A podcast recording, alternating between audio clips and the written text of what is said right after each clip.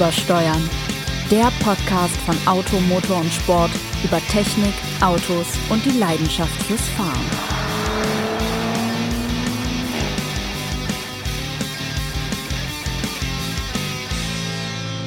Dann fange ich an und begrüße ganz herzlich euch hippen Hipster, liebe Zuhörer und ähm, freue mich, dass ihr wieder eingeschaltet, runtergestreamt oder was auch immer getan habt zu Übersteuern, dem Automotor und Sport Podcast über die Begeisterung im Automobil und die wird natürlich auch dieses Mal ganz hervorragend vertreten von meinem entzückenden, charmanten, gut aussehenden. Entzückend hat noch niemand ja, sagen, Zusammenhang mit mir verwendet. Entzückend und jetzt Tralle. Dem großartigen Bürokollegen aus Raum 408, nämlich dem Ressortleiter Test und Technik Jens Tralle. Guten Morgen, guten Tag, guten Abend, lieber Jens. Hallo Sebastian. Natürlich wäre weder dieses Büro komplett noch der Podcast, wenn nicht an meiner Seite der großartige, der einzigartig, der weltbeste Autor, den Automotorsport je gehabt hat, haben wird, hat, was auch immer, Sebastian Renz mit am Start wäre. Hallo Sebastian. Lieber Jens, entzückend finde ich aber sehr schön. Ich habe es aber überlegt. Entzückend, Baby. Du bist wieder in deinen Telly Savalas Modus genau. verfallen. Ich muss sagen, langsam wird ja auch mein Haarschopf, langsam geht in die Richtung von Telly Savalas. Deswegen, oder mein, mein, der Mangel an Haar erinnert langsam an Telly Savalas. Ähm, Teddy Savalas hatte ja damals diesen Big Regal, aber wir dürfen, glaube ich, nicht mehr über Filmautos reden. ich glaube, das, das haben wir endgültig verwirkt. Also. Genau. Deswegen wollen wir uns heute ganz modernen, aktuellen, drängenden Problemen ähm, zuwenden. Und da geht es natürlich. Problemen, die drängen? Aber nein, wir reden jetzt nicht über Corona, keine Sorge. Nein, wir haben, wir wollen das mal kurz erklären. Wir haben das Fenster offen, wir müssen ja Stoßlüften. Ja. Total wichtig. Deswegen, wenn also nachher der Feuerwehrlöschzug äh, Stuttgart Nord hier durchbraust, dann wisst ihr, das ist nicht, weil wir hier nicht äh, in der Lage sind, Fenster zu schließen, sondern weil wir es nicht schließen dürfen. Nein, wir wollen eigentlich darüber reden, denn er war jüngst bei uns im Test, wie sich denn der VW ID3 geschlagen hat bei uns oder ja, oder wie er zugeschlagen hat, ob er einschlagen wird und was er denn kann im Vergleich zu anderen Elektroautos, die wir bisher hatten, was ihn auszeichnet, was ihn nicht auszeichnet. Denn, Jens, du hast den Wagen getestet und das war eher eine unterwältigende Vorstellung, die die ID3 hier abgeliefert hat. Das ist in der Tat so. Also wir wollen heute deswegen nochmal äh, über das Thema E-Mobilität reden, weil gerade äh, unsere Ladeplätze alle belegt sind eigentlich in der Tiefgarage. Da ist, da, da tummelt sich, da häufen sich die Akkupacks in, äh, zwischen, die zwischen zwei, äh, zwei Achsen geschnallt werden. Und äh, ja, wir wollten euch einfach mal so ein bisschen erzählen, ähm, was da so funktioniert und was da möglicherweise nicht funktioniert. Und beim ID3 funktioniert ja erstaunlich vieles nicht. Äh, das muss man, muss man dann doch leider sagen. Was funktionierte, ist das Fahren. Also er fährt wirklich klasse.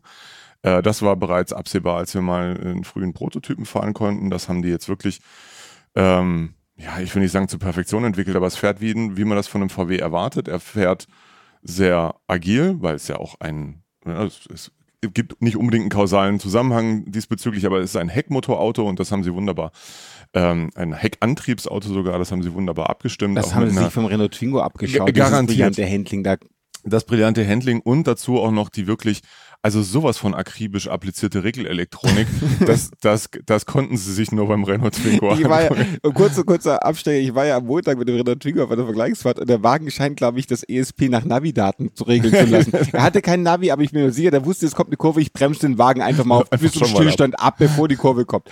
Aber der ID3, ähm, das Fahren, das kann er. Das also das Fahren, ist, glaube ich. Fahren kann er, absolut. Äh, das haben sie, haben sie fantastisch hingekriegt. Das Package ist auch wie immer bei VW sehr über überzeugend. Also sprich, die Raumausnutzung auf der gebotenen Fahrzeuggrundfläche sozusagen. Da profitiert das Modell natürlich von, vom MEB, von der elektrospezifischen Architektur, ähm, die relativ wenig Platz für Antriebskomponenten braucht und ähm, den Akku im, im Fahrzeugboden unterbringt. Das heißt, das Auto ist ein bisschen, ein klein wenig, ich glaube, zwei Zentimeter oder so kürzer als ein Golf, hat aber äh, ein sehr großzügiges Innenraumangebot. Ähm, das Einzige, wo es ein bisschen kneift, ist ähm, bei der Kopffreiheit hinten. Äh, es hat mit der Form zu tun, die natürlich äh, aerodynamisch sehr günstig sein muss, um den, um den Stromverbrauch in Grenzen zu halten und die Reichweite zu verlängern. Und genau da ist dann so ein bisschen das Problem. Ähm, wenn man das Auto sparsam fährt, also auf unserer Verbrauchsrunde, ähm, die wir ja für die unterschiedlichen Reichweitenkategorien definiert haben, dann kommt er relativ nah an die Werksangaben ran, das mhm. passt schon. Ähm, aber es soll ja ein ein, ein Auto für alle Gelegenheiten sein. Im Prinzip sprich auch mal für eine kleinere Reise und äh, fährst dann auf die Autobahn, Richtgeschwindigkeit 130, das, äh, die Höchstgeschwindigkeit des Autos bei 160 auf 160 km/h begrenzt, aber sobald du eben 130, 140, 150 km/h fährst, steigt der Verbrauch eben überproportional ja. an. Ähm, genauso beim Pendlerverkehr, also vielen äh, Beschleunigungsphasen, Start, also Start, Stopp sozusagen, äh, Ampel, Kreuzung, Stop and Go, was auch immer. Ähm, das verhagelt ihm, ihm dann nachher so ein bisschen äh, die Verbrauchsbilanz. Was ja seltsam ist für Elektroauto, denn gerade dieses Pendeln war ja eigentlich eine Stärke von Elektroautos, wenn sie dadurch beschleunigen und wieder rekuperieren, sehr viel Energie zurückgewinnen können. Das liegt aber auch daran, dass die Rekuperationsstufen beim ID3 ja eigentlich nur eine sind, nämlich diese B-Stufe, die ich jedes ja. Mal aktivieren muss. Aber ja. du hast eine relativ geringe Standardrekuperationsstärke. Das heißt, es wird relativ wenig, man kann sich das wie ein Dynamo vorstellen, dass der Motor praktisch wie ein Dynamo läuft und Energie zurück in den Akku speist, wenn man eben vom ich habe, es heißt Motorpedal übrigens bei Mazda. Habe ich gesagt. Echt, Motorpedal? Jetzt heißt es Motorpedal. Fahrpedal, Fahrpedal Motorpedal. Wenn man von diesem rechten Ding da weggeht, mit dem rechten Fuß, dann speist sozusagen der, der Motor Energie zurück oder gewinnt Energie zurück, Bewegungsenergie in elektrische Energie, um unser kleines Telekolleg Physik hier noch fortzuführen. du hast aber deinen dein gelben Polunder heute gar nicht an. Wir haben auch keinen Röhrenfernseher, der ist sehr bedauerlich. Naja, ähm, jedenfalls, äh, dann, dann wird das schon wieder ein bisschen, bisschen schwieriger mit der Idee, äh, dass das äh, Golf auf modern in Elektro sozusagen. Ähm, aber natürlich wissen wir auch alle, klar, wer sich heute für ein, ein äh, E-Fahrzeug entscheidet, ähm, hat nicht mehr den Luxus, einfach jederzeit überall hin in möglichst kurzer Zeit zu kommen, weil eben mal geschwind zwischendurch innerhalb von fünf Minuten einen Kraftstofftank wieder zu befüllen, das ist halt nicht. Ähm, das Laden selber, äh, Schnellladefunktion und so weiter, das funktioniert alles ganz, äh, auch ganz wunderbar bei dem Ab, äh, ab bei dem ID3. Ähm, aber es ist eigentlich noch viel erschütternder war, denn das Phänomen mit dem Verbrauch, das ich eben geschildert habe, trifft eigentlich auf relativ viele mhm. E-Fahrzeuge mhm. zu. Ähm, da scheint dann nach wie vor wieder der äh, Tesla doch einen Vorsprung zu haben hinsichtlich äh, weniger der Akkutechnik, sondern offenbar der Leistungselektronik, mhm. ähm, was ja was ja ähm, Tesla auch alles selber in-house entwickelt. Erklär doch mal kurz, was die macht. Die, äh, naja, die sorgt im Prinzip dafür, die Energie zu verwalten. Also nicht nur die, äh, die Kraft äh, an die äh, Antriebsräder möglichst äh, geschickt zu lenken, sondern eben auch, ähm, ja, das, das Kühlmanagement ist wichtig. Also es ist viel wichtig, also fast, ja, doch, es ist wichtiger fast als bei einem Verbrennungsmotor. Ähm, denn ein Akku muss immer in einem ganz kleinen Temperaturfenster gehalten werden, wo er wirklich optimal funktioniert, wo du eben viel rekuperieren kannst und eben möglichst sparsam, äh, effizient die Leistung wieder abgeben kannst. Und ähm, ja, dann eben die Adaption auf ähm, bestimmte Fahrprofile. Das ist natürlich auch ein Faktor, der bei einem E-Auto wesentlich äh, schwerer wiegt als bei einem Fahrzeug mit Verbrennungsmotor. Umgebungstemperatur und der persönliche Fahrstil und die persönliche Fahrstrecke. Das ist, ähm, kommt da, spielt da viel mehr eine Rolle, ähm, als es bei einem Verbrennungsfahrzeug ähm, der Fall ist. Ähm, aber wie gesagt, das ist, trifft auf fast alle E-Fahrzeuge zu. Was uns besonders erschüttert hat beim ID3 ist, wie er zusammengebaut ist. Der Testwagen, der da war, war eigentlich ein ziemlicher, also für VW-Maßstäbe, ein ziemlicher Verhau, ähm, was die Passgenauigkeit der einzelnen Komponenten angeht, ähm, was die Qualität der Lackierung angeht, äh, ja, was die Materialien angeht. Das kennen wir schon eine Zeit lang. Mit dem T-Rock hat VW ja offenbar beschlossen, dass äh, hochwertige Materialien jetzt nicht mehr so wichtig Braucht sind. Man nicht mehr. Ähm, und da haben wir ja viel drüber diskutiert hier in der Redaktion. Und klar, es kann ja sein, dass ihr hippen Hipster da draußen das nicht mehr wollt, braucht. Das ist okay, gut, gut vorstellbar. Aber man legt ja dann vielleicht heutzutage mehr Wert auf eine digitale Wertigkeit, mhm. nenne ich es jetzt einfach mal. Also sprich, ein, ein wirklich ähm, gutes Infotainment-System, ähm, das mit, clevere Funktionen hat, Funktionen, die Menschen heute glauben zu brauchen, eine gute Konnektivität, also eine, eine schnelle Datenverbindung. Ähm, ja, hat der ID3 leider auch nicht. Funktioniert ähm, mal gar nicht. Funktionierte gar nicht. Äh, also gerade eben das Thema die online-basierten Funktionen, es ging einfach nicht. Parallel dazu hatten wir hier auch zwei Golf-Testwagen, äh, bei denen ein ähnliches Phänomen zu beobachten war, bis hin zu einem kompletten Systemabsturz bei dem einen Fahrzeug ähm, der sich dann erst nach drei Resets oder so wieder äh, äh, erwecken ließ sozusagen. Also das Infotainment, das Auto selber fuhr. Das war auch beim ID3 der Fall, der fuhr immer. Äh, nur, ähm, ja, wie gesagt, ist äh, vieler, viel Neben, Nebengeschirr funktionierte einfach nicht.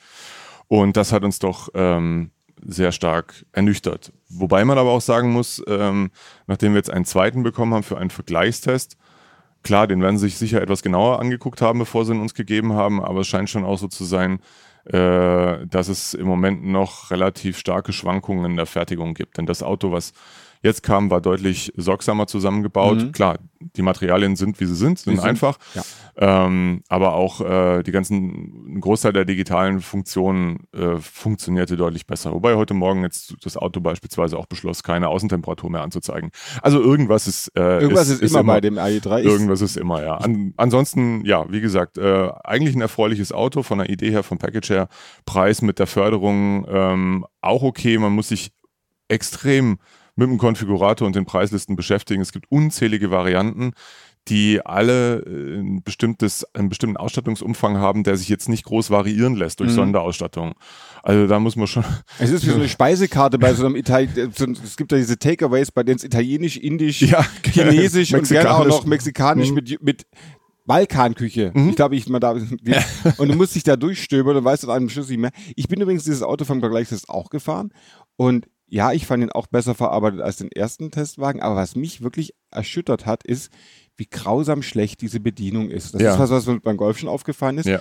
Und gerade beim ID3 verstehe ich es überhaupt nicht. Das ist ein Auto, das praktisch ein, das, das muss ja praktisch ähm, ein, einen fugenlosen Übergang ermöglichen von mhm. jemand. Das ist ein Auto für, für Lieschen Müller, die jetzt elektrisch fahren möchte. Naja, offenbar nicht. Also äh, wir können ja gleich nochmal beispielsweise über den Mazda reden. Ja. Ähm, äh, aber da scheint sich VW beim ID3 schon entschieden zu haben, wir machen jetzt E-Mobilität mal ganz neu. Wir machen jetzt nicht einfach einen Golf, wobei der sich ja auch schon, der ist ja auch schon, der schlimm. hat sich ja auch schon äh, ein ganzes Stück in eine nicht unbedingt gute Richtung entwickelt, was die Bedienung angeht den Ansatz kann man ja, kann man ja verfolgen. Viel schlimmer finde ich es eigentlich eher beim Golf. Ähm, die, die Menüstruktur und die, diese kapazitiven Oberflächen, die sehr sensibel sind, teilweise dann auch wieder nicht und äh, dass de, die Sitzheizung antatscht, aber dann geht erstmal ein Untermenü auf, wo du dann wieder die Stärke der Sitzheizung regulieren musst und sich auch fragt, Wer hat sich denn das ausgedacht? Ja, und ja. die gleiche, praktisch die gleiche Bedienbarkeit oder Nichtbedienbarkeit hat ja auch der ID3. Das ist ja praktisch das gleiche Layout, das der hat, das gleiche Grundlayout. Mhm. Und meiner Meinung nach ist eben, meine Meinung ist eben, wenn du so ein Elektroauto baust, dass du eigentlich in Form von VW für die Masse machst, den machen ja jetzt nicht wie Tesla für eine Guru-Clique, sondern für wirklich die breite Masse, dann muss es barrierefrei sein. Und das ist was, was ich bei dem Auto nicht, nicht gemerkt habe, abgesehen davon, dass permanent irgendwelche Assistenzsysteme ausgefallen sind, wenn ich gefahren bin. Ich fuhr dann auf der Schnellstraße und hat irgendwo gemeint, jetzt sei Tempo 50. Und weil ich den Travel Assist äh, aktiviert hatte, hat er das Auto einfach mal auf der Schnellstraße auf Tempo 50, 50 gebremst. Ja. Und das hatte aber jeder, hat er mit einer Konsequenz gemacht, die fast schon beeindruckt. Weil er meinte, da drüben seine Kreuzung. Ja, die Kreuzung war da, aber etwa 150 Meter abseits der Straße. Gut, was die Präzision von Verkehrszeichenerkennung angeht, da können wir auch gerne nachher nochmal über den Polestar 2 reden. ähm, man hat den Eindruck, dass dieses Auto einfach nicht fertig entwickelt ja. ist. Und ja. das egal wie man jetzt zum Thema Elektromobilität steht, das darf nicht passieren bei einem VW. Das kann man beim Tesla, vielleicht können es da die Kunden noch nachsehen, aber das war schon beim Golf so. Und beim den Golf haben wir jetzt auch schon, im November haben wir die ersten Golf-Testwagen gehabt, letzten November, und die ersten Fahrberichte. Die funktionieren noch immer nicht. Ja. Das heißt, du kannst davon ausgehen, dass auch der ID3, ID3, ID, ID3. Ich nehme die Dry. Spuck, äh, nicht morgen funktionieren wird. Und das will ich erschüttern, dass die sowas hinstellen, was nicht funktioniert. Ja, das Lustige ist ja, äh, du hast es gerade erwähnt, äh, in Tesla ist ja auch ähnlich schlimm zusammengeschustert. Ja. Äh, wie gesagt, was das Auto auszeichnet, ist ein, ein, ein sehr effizientes, cleveres Energiemanagement, ganz offensichtlich. Die haben ja ein noch radikaleres Bedienkonzept gewählt. Äh, kann man gut finden, muss man nicht. Das ist vielleicht auch das, was sich eben ein Newcomer wie Tesla leisten kann. Ähm, aber Tatsache, ist auch, als das dann publik, publik wurde, wie wir äh, den, den VW äh, einschätzen, bewertet, kritisiert haben. Ähm, vorher, als wir die, die Mängel bei, bei Tesla angesprochen haben, kamen die ganzen Tesla-Fans und gesagt, ja, das interessiert alles keinen. Mhm. Äh, wichtig ist die Anzahl der Steuergeräte, die funktioniert und bla blub. Ähm, jetzt kommen dann Tesla-Fans und sagen, haha, äh, jetzt endlich, VW kann es auch nicht besser, also stört es euch offenbar doch, wie ja, eure Hütte genau. zusammengenagelt ist. Die VW-Fans ähm, schreien natürlich auch Zeta und Mordio, was uns denn jetzt einfällt, dieses fantastische Auto. Nochmal, es ist ein fantastisches Auto, wenn man es ordentlich zusammengebaut hätte. Ja. So, das muss man ganz klar sagen. Es ist kein billiges Auto. Der im, im Umfeld der E-Autos scheint es ein gutes Preis-Leistungs-Verhältnis zu haben, wenn alles funktionieren würde, was es halt nicht tut. Und offensichtlich auch eben nicht mal geschwind per Over-the-Air-Update nee. äh, zu beheben ist, denn VW hat schon angekündigt, äh, Verbesserungen da durchzuführen. Dazu muss das Auto aber in die Werkstatt. So. Das waren also die Erfahrungen eigentlich mit dem ID3 und ähm, ist aber ja, wie gesagt, nicht das einzige E-Auto, was derzeit bei uns da äh, sich Strom aus der Ladesäule zapft. Ähm, aus den Mazda MX-30 angesprochen, den hast du verarztet. Genau, den habe ich, ich hab, wir hatten übrigens, hat mir äh, Otto aus der Testabteilung erzählt, sie hatten letzte Woche zum ersten Mal den, den Moment erreicht in Historisch, in dem sie nur elektrische Autos zu messen in Laden. sie hatten nur noch Elektros. Also die, die, die Sache ist da und Mazda ist auch da mit dem MX-30 und was ich an dem Auto sehr schätze, ist, er funktioniert einfach. Und ja. er ist wirklich ein, ach, jetzt habe ich das Wort, barrierefreies Elektroauto. er ist so wunderbar einfach zu bedienen. Nachhaltig auch? Ah, ganz sicher. Barrierefrei, nachhaltig. Genau. äh, er ist so wunderbar einfach zu bedienen. Du musst den Wählhebel auf D stellen. Du hast äh, ein Lenkradpaddler, an der du die Rekuperationsstärke und angeblich auch das Ansprechen des Motors hm, variieren kannst. Und dann funktioniert das Auto einfach. Es lässt sich schnell laden, es macht es auch gut. Die haben einen anderen Weg gewählt. Die haben eine relativ konventionelle Grundform, auch wenn sie diese Schmetterlingstüren eingebaut haben, die den Einstieg nach hinten noch zu einem äh, die schon, beim ID, die schon beim ID3 schlecht waren. Nee, beim i3. äh, beim i3, genau, beim natürlich. I3 beim i3 und beim RX8 damals auch schon. Aber, aber die haben eine gewisse egal. Tradition. Also man kann es auch, auch da eine gewisse Konsequenz. Es ist halt was Besonderes. Genau, so. er, er, hat ja. auch überhaupt nichts mit Dynamik an sich. Also Nö. er weder beschleunigt er vehement, noch hat er was mit Kurven zu tun. Er kann da Richtungen ändern. Das macht er aber. Aber andererseits haben die diesem Auto einen so entspannten Charakter ja. antrainiert, dass man mit dem sehr, sehr gemütlich, entspannt und auch sehr na, effizient nicht, er verbraucht nämlich sehr viel, aber gefühlt sehr effizient fahren kann, dass du also sehr oft rekuperierst, dass du früher vom Fahrpedal gehst, um den Wagen rollen zu lassen, was auch immer. Und er funktioniert einfach in allem. Es gab nicht einen einzigen Ausfall bei diesem Auto, was bei den Elektroautos, du wirst nachher noch vielleicht auf ein anderes zu sprechen kommen, ja auch nicht so ungewöhnlich ist, dass die immer funktionieren die haben bei Mazda die Idee gehabt, dass sie sagen, wir bauen ein Auto, das eben nicht 100% aller Fahrsituationen abdeckt. Das wird mit einem Elektroauto eh niemals gehen, weil du wirst immer jemanden haben, der sagt, ich fahre jetzt von heute, heute von hier nach Malmö, da brauche ich 1000 Kilometer Reichweite. Ja, da kommst du auch mit den 380, die der ID3 jetzt maximal geschafft hat im Vergleichstest, nicht hin. Da kommst du mit einem großen Diesel hin. Also haben die gesagt, es ist eh sinnlos, sich in diesen Reichweitendiskussionen reinzubringen. Wir machen einfach eins, das 90 Prozent aller Fahrten abdeckt und haben dann eben laut WLTP 200 Kilometer Reichweite im kombinierten Zyklus bei uns hat er 191 geschafft, was also praktisch die, das, das Versprechen ist, dass sie, dass sie ja, geben. Problematisch halt ein bisschen, dass Mazda immer mit den 260 hausieren geht, diese auf diesem WLTP Sparkurs, den es da irgendwie gibt, nur Stadt, Stadt, nur Stadt. Stadt. Genau. Wobei gerade da verstehe ich es eigentlich nicht, wie man diese, diese Reichweite erzielen will, denn wie man ja auch bei uns gesehen hat, auch da ist wieder das Thema Pendeln. Genau. Äh, der Pferdefuß nachher dann, ja. Also man kann jetzt natürlich sagen, dass man hat echte 160 Kilometer Reichweite im normalen Fahren, wenn man über Land fährt und so. Das ist natürlich sehr wenig. Man kann auch sagen, es ist eigentlich zu wenig für ein Auto, das trotz Prämie dann immer noch 25.000 Euro kostet. Aber es ist eben auch nicht der Anspruch des Autos, 380 ja. oder 400 oder 500 Kilometer fahren zu können. Und dafür funktioniert das richtig gut. Wenn man sich damit arrangieren kann, hat man wirklich tolles, solides, gut gemachtes Auto, entspannt, was ganz anderes als ist praktisch das Gegenstück zum Mini Mini Cooper SE. Ja. Hat nichts mit mit Handling-Dynamik zu tun, hat nichts mit äh, Beschleunigungsvehemenz zu tun. Der hat sich dann so in 10 Minuten mal Richtung 100 beschleunigt. Naja gut, sagen wir mal so, es gibt Mazda Verbrennungsmotoren, die äh, noch etwas entspannter die Sache angehen. Auch da die Tradition ist gewahrt. Also nee, ich finde, ich finde, der macht das alles ganz gut. Und du hast den Mini Cooper SE angesprochen, der hat ja sogar einen noch kleineren Akku.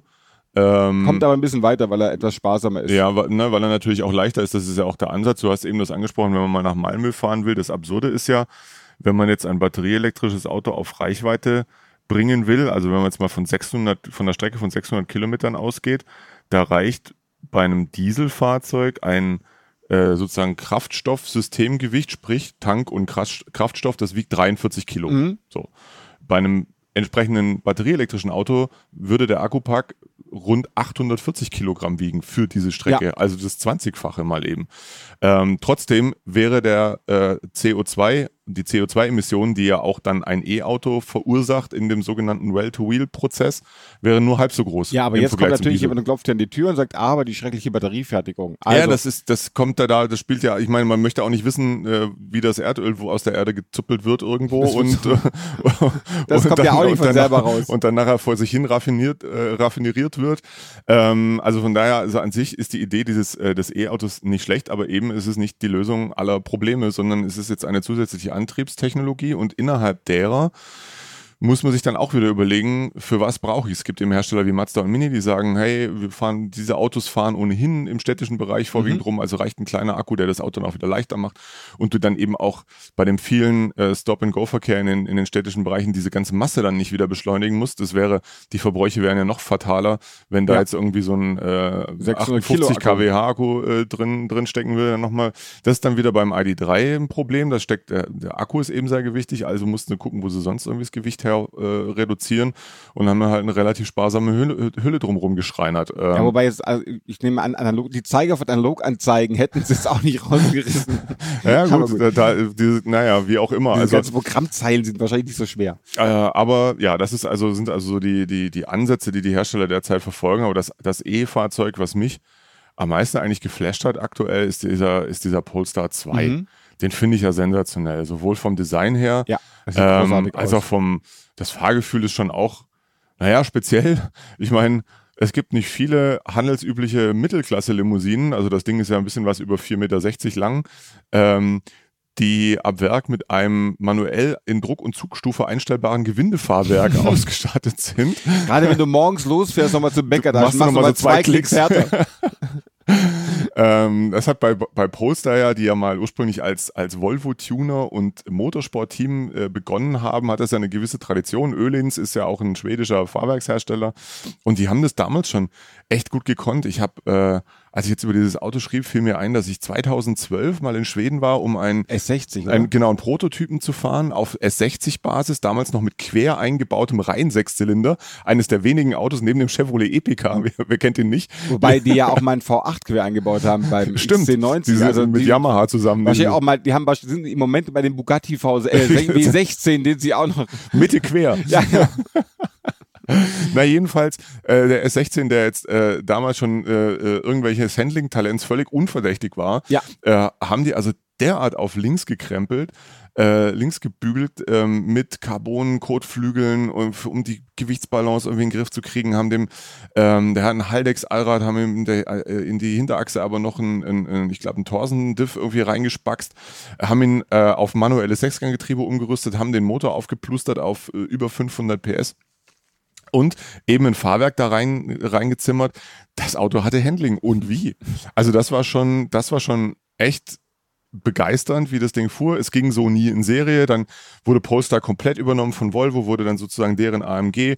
Und äh, im Zuge des ganzen Mobilitätswandels hat man dann beschlossen, ähm, aus Polestar eine eigene Marke zu machen, die ausschließlich äh, Elektrofahrzeuge, batterieelektrische Fahrzeuge anbietet. Auch wenn natürlich ihr Hipster da draußen längst wisst, das, Erst, das Erstlingswerk der Polestar 1 ist ein Plug-in-Hybrid gewesen, der ursprünglich mal als Volvo S90 Coupé gedacht war und dann auch so aussah. ähm, genau. Nein, nein, nein, nein, nein, der ist ganz, ganz anders. Na, jedenfalls dieser Polestar 2 äh, basiert auf der, auf der Kompaktarchitektur des Konzerns. Mit der identischen Technik kommt im Prinzip jetzt auch dann demnächst der Volvo XC40 als Recharge. reine Recharge, yeah. Äh, zwei E-Motoren, 300 kW Leistung, Allradantrieb, also da geht schon was. Ähm, soll, äh, hat einen 78 Kilowattstunden ähm, Akku und ähm, das Fatale ist ja, wenn du mit so einem Auto fährst, ähnlich auch wie mit einem Tesla, du hast so viel Leistung und denkst dir die ganze Zeit, nee, bitte nicht das rechte Pedal treten, weil Reichweite, ja, ah. Reichweite, ah. Ähm, da muss man sich einfach, also ich bin Strecke gefahren, auch mit dem Auto, auch länger und so. Und irgendwann denkst du ja, ach komm, egal, ich muss eh noch mal zwischendrin laden, mhm. also will ich es jetzt wissen. Und was mich da gewundert hat oder überrascht hat, ich kann es nicht belegen, weil das in unserem Messzyklus so noch nicht vorgesehen ist, aber ähm, das hat ja, dieses Auto verfügt über ein Infotainment-System auf Android-Basis. Also du hast als Navigationsbenutzeroberfläche Google Maps mhm. auf einem 11,5 Zoll Display hochkant montiert. Ähm, und wenn du da dann also dein Ziel eingibst, äh, dann sagt er dir, äh, mit welcher Restkapazität Akku du da ankommst. Und offensichtlich scheint dieses System schon davon auszugehen, wenn da eine Autobahn dazwischen ist, dass du da jetzt nicht mit 120 dass fährst. Auch mal drauf Denn selbst wenn du mal hin und wieder einfach mal 160, 180 vielleicht sogar fährst, der fährt 205, ist dann abgeregelt.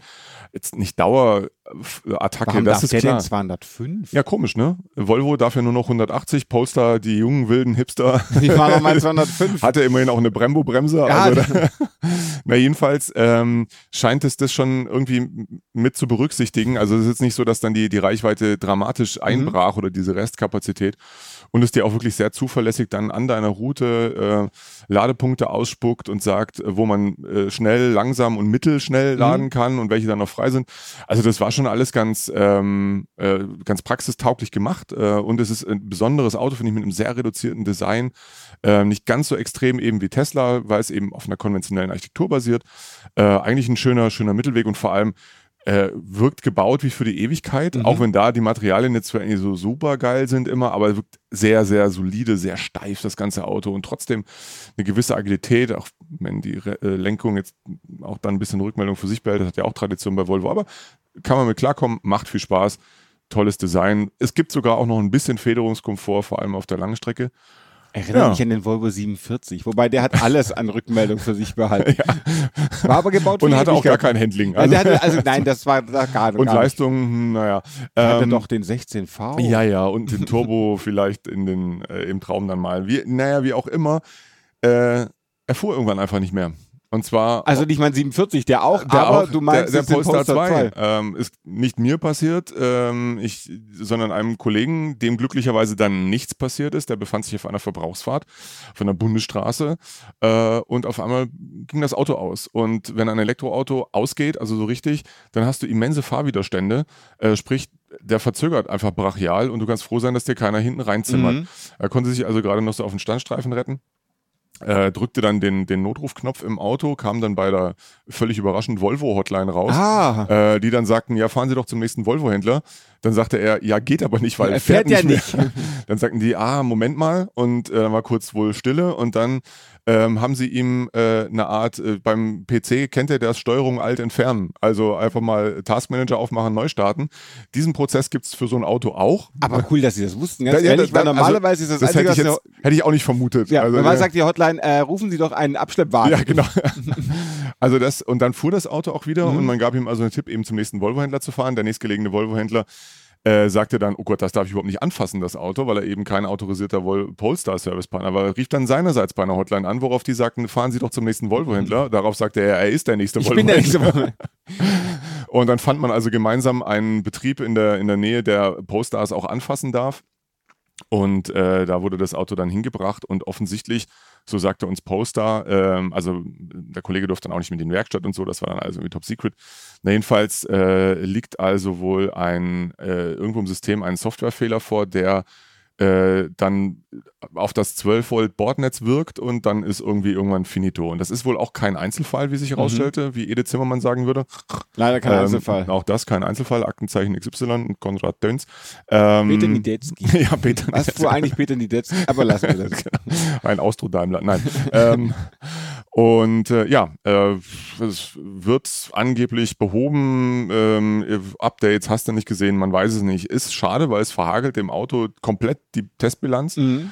Ähm, ja, sehr bedauerlich. Witzigerweise, ich hatte davor äh, die Möglichkeit, mit dem CEO von, von Polestar zu sprechen, mit Thomas Ingenlath, ähm, der derzeit in zu dem Zeitpunkt in China in Quarantäne saß, weil er eben zur Produktion des Fahrzeugs, die in China stattfindet, Volvo gehört ja, wie ihr vielleicht weil wisst, eben jetzt dazu Geely und also diese Poster-Dinger werden ausschließlich in China gebaut.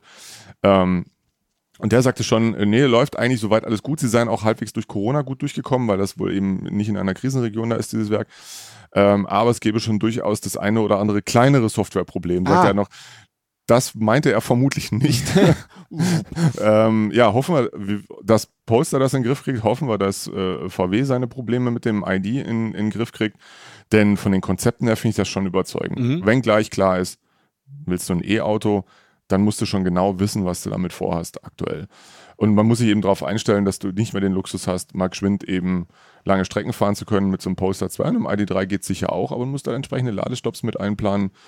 Und das ist nicht immer schön. Also Ladesäulen sind ja auch gerne mal in der dunkelsten Ecke einer Autobahnraststätte. Oder in ähm, Baling. Also oder, da war ich jetzt jüngst mit dem MX30 auf dem Real-Supermarktparkplatz. Und äh, ja, der Winter naht, also das muss nicht immer dufte sein mit der, mit der Laderei. Auch wenn es natürlich mit so einer Schnellladesäule dann schon fix geht, zumindest bis 80 Prozent. Mehr soll man dann ja auch nicht rein äh, tanken sozusagen, Jetzt zumindest nicht an so Schnelllader. Kurz die Möglichkeit von eine wahnwitzige Überleitung. Ja, Achtung. Aber Angenommen, ihr hippen Hipster steht jetzt dooferweise mal eine Stunde im Real in Balingen, dann nehmt doch mal die neue Ausgabe von Automotor und Sport mit. Oder und jetzt zum ihr ladet sie euch runter, da gibt's natürlich auch digital und ihr könnt natürlich auch ein Abonnement abschließen, dann könnt ihr die gleich mitnehmen, wenn ihr wisst, wir müssen ja gleich laden in Balingen. Das findet ihr alles auf auto-motor-sport.de. Ihr könnt euch natürlich auch, was ihr sonst auch macht, beschäftigen mit der Automotor und Sport App. Die gibt's für euer Telefon. Und da könnt ihr neben unserem wunderbaren Podcast auch die der Kollegin Automotor Sport erklärt, Move und natürlich die sensationelle, großartige, unübertreffliche Formel Schmidt des Kollegen Michael Schmidt zum Thema Formel 1. Epper, Schlepper, Bauernfänger. Und jetzt muss ich noch Spotify, Deezer, iTunes und Audio Now sagen. Und da kann man uns ziemlich hören. vergessen einen äh, guten 12-10er von Technics.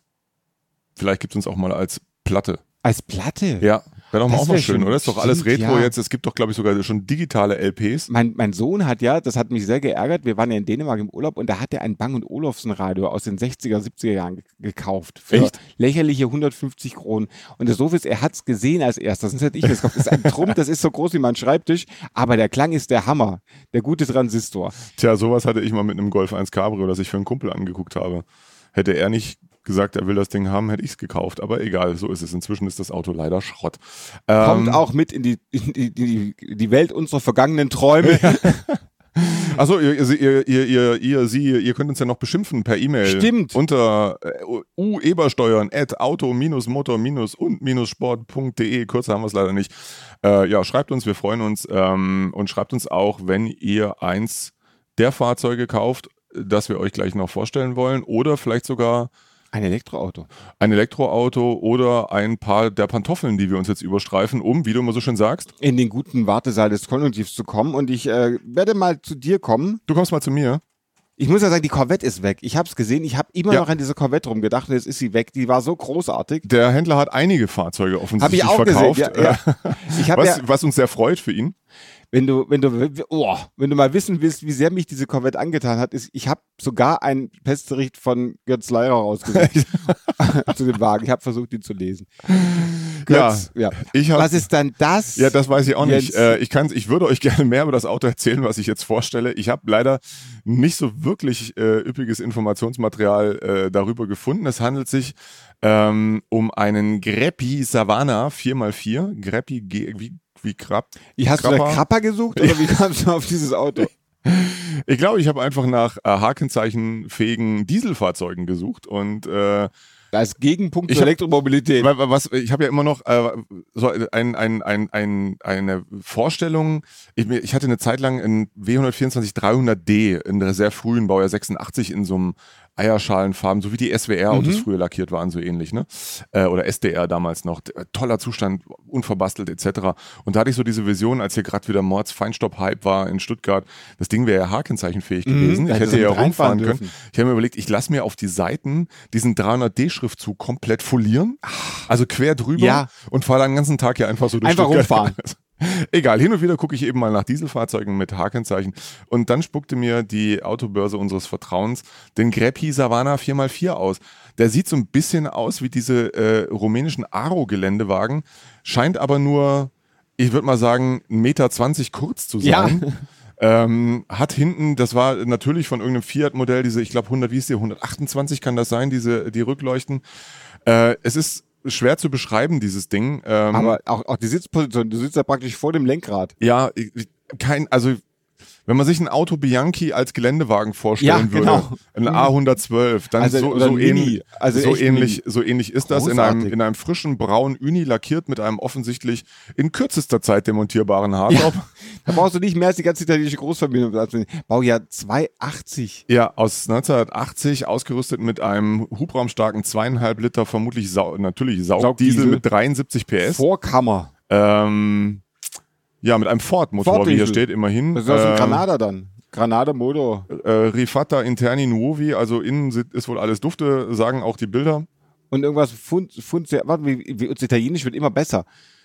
Con ridotte art top. Das heißt wahrscheinlich mit abnehmbaren Hardtop. Toppe, also äh, ja genau, ist Mon, Mon, Smontabile vermutlich. Ähm, Schmackhafte Karosserie. Ja, genau. Rifata, Motor, Rifate, Performette, Performatente. Immer Performatente. Also alles Funktionante Bocki.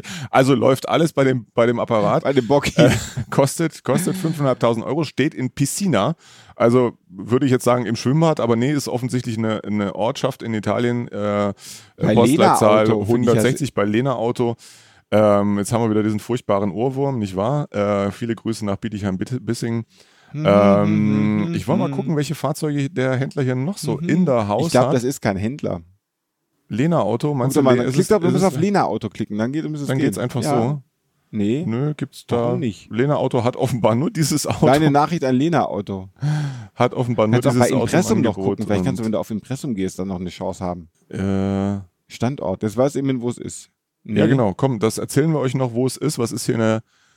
Was, Ui, da ist aber da wenig drumherum. Kennt man jetzt aber Gegend. nicht so viel. Da ist viel Gegend. Bei Turin. Bei Turin. Im- Gut, also ein also bisschen, Norditalien. ein bisschen äh, südwestlich von Turin gelegen. Äh, landschaftlich bestimmt sehr reizvoll. Zwischen äh, Turin und dem Monteviso. Monteviso, genau, läuft. So, ja, also das ist mein Vorschlag. Ähm, wer mal was haben will, was sonst keiner hat, äh, kann sich mal für den Greppi Savana, G-R-E-P-P-I, Savana S-A-V-A-N-A 4x4 vielleicht erwärmen. Bravo, Charlie, kann ich da nur sagen. Sehr schön. Ich habe ein Auto genommen, das ein E ist, also ein E hat, was nichts damit zu tun hat, dass es ein äh, Elektroauto sein sollte, sondern ich muss auch erklären, warum ich es habe. Das ist ein stinknormales, langweiliges Auto an sich, aber ich mag es sehr, nämlich ein Mercedes 190 E 1.8. Ah. Die kosten Oh, inzwischen dreieinhalb, ne, Rauchsilber. Der hat auch eine schöne Ausstattung. Nee, ich finde ja ganz wichtig, dass er Serverlenkung und Schiebedach hat. Mhm. Der ganze Grund, warum ich den Wagen aber hier habe, ist ein anderer. Das, was ich dir eigentlich erzählen wollte. Äh, Ich habe nämlich aus Versehen, weil ich meinem Sohn zeigen wollte, wie es früher war. Ich bin jetzt im Alter, nämlich Anfang Zwölfjährigen, die ein Telefon haben, zu zeigen, wie es früher war, habe ich Christa Haas wieder gesehen und Rainer Braun und Christian, den jungen Christian Danner, der mit Ellen Lorme zusammen die Strecke von, was war es, den Hockenheimring gezeigt. finden. Nee, Ach so. Diepholz. Diepholz. Oder. Wunsdorf, ich verwechsel das immer. Ich habe nämlich ein altes DTM-Rennen angeguckt. Und Freunde, schaut euch alte DTM-Rennen. Ist Ja. Allein schon die Frisur von Christa Haas ist es wert, sich das anzugucken. Was macht eigentlich Christa Haas? Und man muss dann natürlich auch ein passendes Auto haben. Und für mich wäre es eben nicht der M3, nicht der Audi V8 und auch nicht der Alpha 155, sondern ich hätte auf jeden Fall ein Mercedes 190, den den viertrügsten Zweisitzer der Welt, weil man ja hinten eh nicht sitzen kann. Mir reicht natürlich der schüchterne 1,8 Liter, der hat dann erst 109, 109. und dann später auch mal ein bisschen mehr Leistung oder 122 hatte der mal. Der hat Schiebedach, Airbag, äh, ist ein Schalter, was dann der Grund ist, warum er nur dreieinhalbtausend Euro kostet, hat aber erst 120.000 Kilometer er gelaufen. wenigstens ein Fünfganggetriebe? Das Äh, kostet ja auch Aufpreis. der kostet Und Viergang auf. war nicht geil bei dem Wagen, kann ich sagen. Es ist nicht so, dass Fünfgang geiler gewesen wäre. Ich guck mal kurz. ja, aber verbrauchte dann weniger in seiner Ungeilheit. Ach, ich guck mal kurz, Aber an sich steht. ein schöner Wagen. Die typische durchgescheuerte Fahrersitzwange. Genau. Ja. Dritte Hand, Baujahr 93, das heißt, er kriegt auch in zwei Jahren ein H-Kennzeichen. Mhm. Und ich dachte eigentlich, dass du das haben möchtest. Äh, ja, ich schaue auch immer mal wieder nach 190ern. Ich habe äh, einen optisch etwas verlebten, aber unverbastelten, ähm, in Familien, ersten Familienbesitz befindlichen 190 E 2.6 gerade auf in Almadinrot auf meinem Oh, Parkplatz schön. stehen. Was kostet denn sowas? Fünfeinhalb. Äh, technisch wohl durchgehend Werkstatt gepflegt. Ähm, ja, braucht mal eine ordentliche Aufbereitung, so wie es da aussieht. Wobei man halt auch wirklich nicht genau weiß, wie es dann unterm Blech ausschaut. Von den Bildern her alles gut ist hier ja aber auch der Fall. Äh, muss, man, muss man mal nachgucken. Stehen, wie deiner steht auch in München. Vielleicht sollten wir einfach mal zusammen hinfahren. Wir fahren nach München, kaufen 190er 190er. Ja, genau. Machen Ausdruck 190er. Ich finde nämlich das Besondere an diesem Auto ist, und das ist was, was äh, ich, Achtung, es kommt schon wieder was, ich habe viel in Dänemark erlebt. Wir haben auch eine Brotschneidemaschine gekauft, die 50 Jahre alt ist. Und ein Auto, das jetzt schon 30 Jahre lang funktioniert, finde ich großartig. Ja. Und das müssen die Elektroautos mal hinkriegen. Vor allem Herr VW mit deiner Software, mache ich mir da ein bisschen Gedanken. Aber das finde ich toll, dass es Autos gibt, die so einfach gebaut wurden für die Ewigkeit. Das ist der 190er, deswegen Christa Haas, viele Grüße. Da ist ja auch Klaus Ludwig, äh, fuhr ja natürlich auch mit Klar. an diese großen Helden. Roland Asch, den ich mal kennenlernen durfte, ein total cooler Typ. Klaus Äh, Ludwig kenne ich gar nicht. Fritz Kreuzbeutner, Und äh, Prinz Poldi der fuhr bei drei, äh, Der fuhr E30. Dreier. Ja, ja. Auch nett, auch ein total witziger und Jörg Typ. van Ommen und Kurt Thiem. Kurt Thiem hat mir mal ein Autogramm gegeben. Echt? Danke, Kurt. Und Thiem. bei Jörg van Ommen durfte ich meine Rennlizenz machen. Jörg van Ommen, weil ich war ein großer Freund, Fan von Jörg van Ommen. Jörg van Ommen, wenn Sie uns hören, Ein netter Typ. Schreiben also, Sie uns soweit mal. ich mich erinnere. Wir laden Sie ein zum Hockenheimring und bringen dann 190er mit. Ja, genau. Und Sie das Diebels oder Promarkt, je nachdem. Dann muss aber C-Klasse sein. Genau, Dann muss es C-Klasse. C-Klasse. Ja. So, in diesem Sinne haben wir wieder ein bisschen Unsinn geredet am Schluss, damit Ja. all die Menschen, die genauso wie wir in den 80er Jahren vor Dreisat gesessen haben und in den 90er Jahren vor Dreisat, um Rainer Braun, den großartigen Rainer Braun zu hören, wie er die DTM kommentiert hat. Und freuen uns sehr, wenn ihr uns wieder hört, wenn wir was kommentieren, die Welt oder die Lage zur Nation. Oder einfach immer. nur alte Fernsehserien oder uns selber. Nächstes Mal machen wir irgendwas über, wir können ja irgendwas über Werbespots machen, irgendwas ganz furchtbar langweiliges. Der Kaffee schmeckt nicht. Ähm, Alles Gut. hast noch halb voll. In diesem Sinn. macht's ähm, gut, bis ein, bald. Genau, bis dann. Ciao. Ciao.